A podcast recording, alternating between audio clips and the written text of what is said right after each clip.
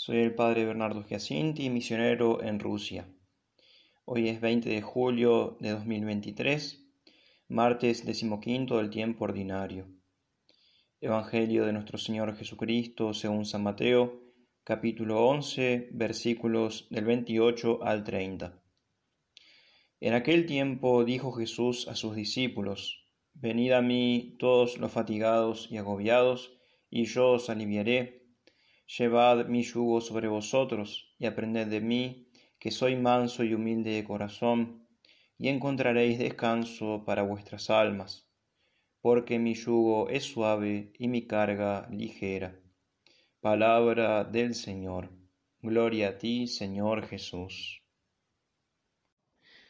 Queridos hermanos, Jesús nos enseña a descargar todas nuestras preocupaciones y nuestras cruces en Él porque como decía San Juan Pablo II, Cristo sabe lo que hay dentro del hombre. Y continúa el Evangelio exhortándonos a ser mansos y humildes de corazón, a semejanza suya. Esta plenitud de mansedumbre se ve en Cristo al morir en la cruz, perdonando a sus enemigos y redimiendo de este modo a todo el género humano. Dice San Francisco de Sales, la humildad nos perfecciona para con Dios, la mansedumbre para con el prójimo. La mansedumbre es una virtud especial que tiene por objeto moderar la ira según la recta razón. La materia propia es la pasión de la ira.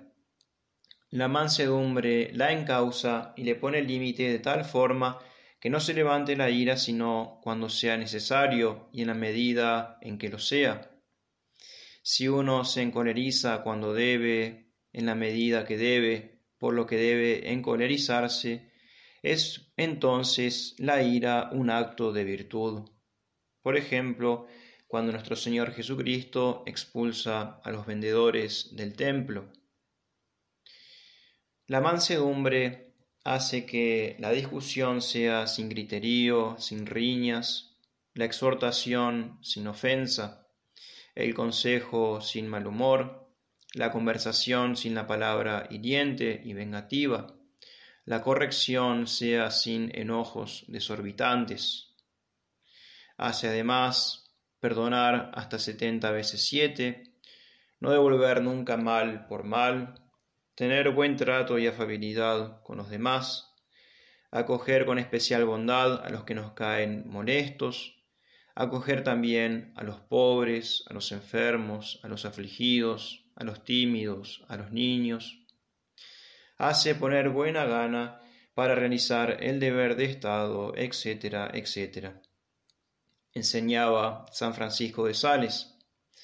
Más moscas se casan con una cucharita de miel que con cien barriles de hiel. Este santo doctor de la Iglesia es llamado doctor de la amabilidad, pero hay que tener en cuenta que esta virtud de la amabilidad o mansedumbre le costó 19 años de trabajo interior.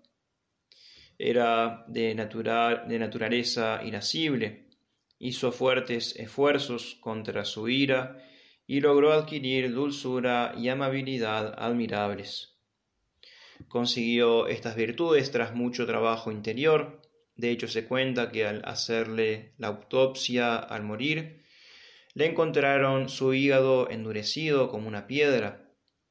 Esto se explica por la enorme violencia que tuvo que hacerse este hombre de fuerte carácter para hacerse amable, delicado y bondadoso en el trato. Así escribía el santo. No nos enojemos en el camino unos contra otros, caminemos con nuestros hermanos y compañeros con dulzura, paz y amor. Y te lo digo con toda claridad y sin excepción alguna, no te enojes jamás si es posible. Por ningún pretexto des en tu corazón entrada al enojo.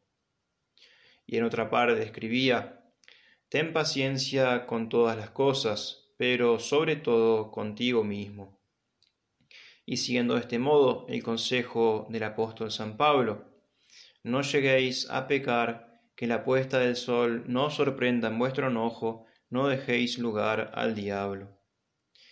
Por eso pidamos la gracia a María Santísima y a San Francisco de Sales, santo de la mansedumbre, la gracia de configurar nuestro corazón con el de Cristo manso y humilde.